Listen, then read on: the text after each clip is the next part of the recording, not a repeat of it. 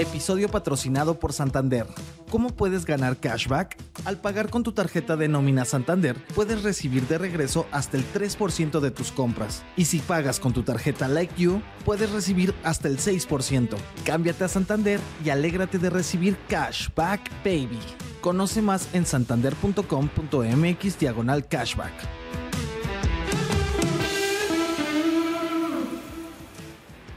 Muy buenos días. Con la inflación en 3% en Estados Unidos, ¿qué esperar de las alzas de la Fed? Y por este dato también el peso mexicano se fue al piso de los 16. La actividad industrial confirma la resiliencia en México y Elon Musk da más pistas de su empresa de inteligencia artificial. Pero primero, no olviden hacer clic al botón de seguir del podcast, activen la campana y así podrán recibir cómodamente la alerta de un episodio nuevo, ya lo saben ustedes, cada mañana. ¿De qué estamos hablando? La inflación en Estados Unidos. Será interesante ver cómo va a actuar la Reserva Federal tras conocer que el dato general y el subyacente desaceleraron más de lo esperado y si sigue en pie aquello de que después de la pausa se retoma la senda alcista, al menos dos veces más. Probablemente así sea, esa es la expectativa y ahora lo explico. Vayamos rápidamente al dato duro al cierre de junio. La inflación ya es de 3%, muy cerca del objetivo de 2% que busca la Fed. La inflación subyacente se ubicó en 4.8% anual desde el 5 5.3% que se registró en mayo. Recordemos que esta es la que más importa, pero sigue muy por encima del objetivo de la Fed. De cualquier forma, ya se siente el efecto de la política monetaria y por eso será interesante monitorear las expectativas rumbo al anuncio de decisión de política monetaria el próximo 26 de julio. Dato a tomar en cuenta, hay que ubicarnos a qué estaba pasando en el mundo en junio, pero del año pasado. Los precios de los energéticos se habían disparado por la guerra entre Rusia y Ucrania y esto impulsó la inflación estadounidense a niveles que no se habían visto en 40 años. Así que al tener ahora el dato de junio de este año, hay un efecto comparativo. Por esto, es probable que la Fed se mantenga en el dicho de incrementar la tasa nuevamente, pero la duda sobre volver a hacerlo más allá de julio es lo que va a estar en el debate, y es probable que el fin del ciclo alcista ahora sí esté a la vuelta de la esquina. ¿Qué dicen los analistas desde Bloomberg Economics? Que no solo es el efecto base de comparación, sino que la economía estadounidense, que se mira debilitada, también está jugando un papel. También queda pendiente ver cómo se seguirá comportando el índice de precios de aquí en adelante. Y me quedo con esto que dijo el presidente de la Fed de Richmond, Thomas Barking, el 12 de julio, tras conocer el dato. La inflación es demasiado alta. Nuestro objetivo es el 2%. Así lo dijo Barking en un evento el miércoles después del informe de inflación. Y luego dice, si retrocedes demasiado pronto, la inflación vuelve fuerte, lo que requiere que la Fed haga aún más. El pulso del peso. El dato de inflación en Estados Unidos es el impulso que el peso mexicano necesitaba para, ahora sí, mantenerse en el piso de los 16. En el transcurso del 12 de julio se apreció 18 centavos para cotizar en 16.86 pesos por dólar, como lo hemos venido diciendo, un nivel que no se veía en 8 años, desde 2015 para ser precisos.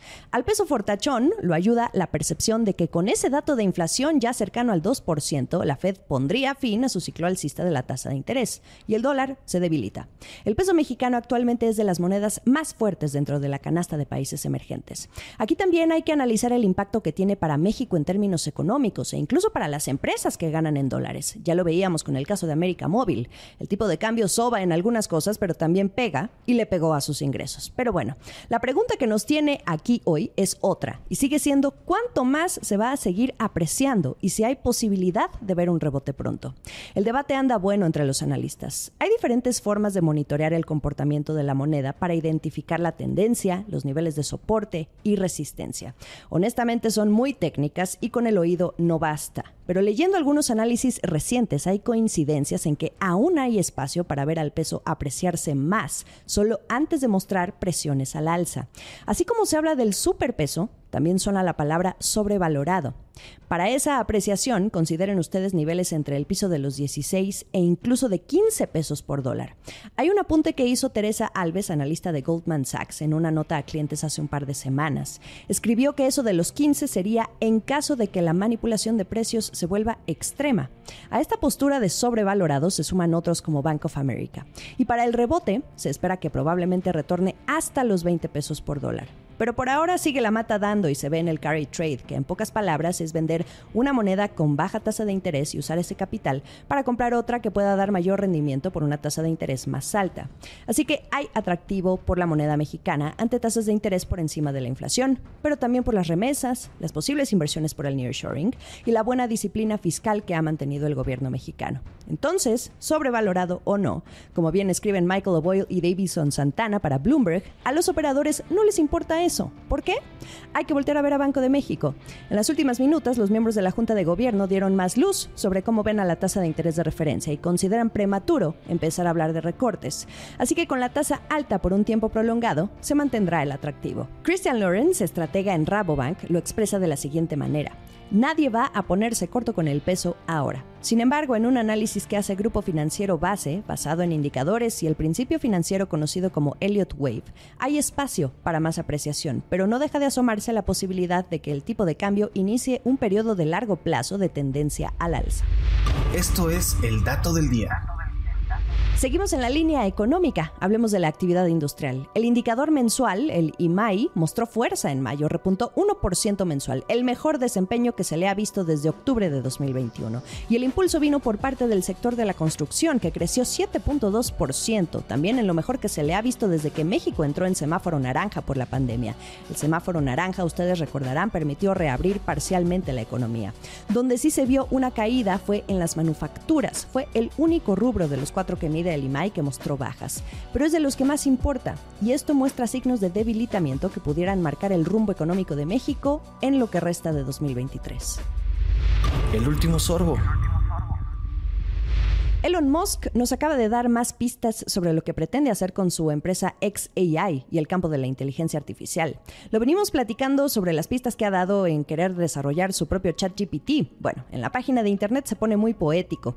Dice que quiere entender la auténtica naturaleza del universo y para eso trabajará con un equipo de profesionales que han hecho otros esfuerzos como Google's DeepMind o han trabajado en empresas como Microsoft o la Universidad de Toronto y hasta la misma Tesla.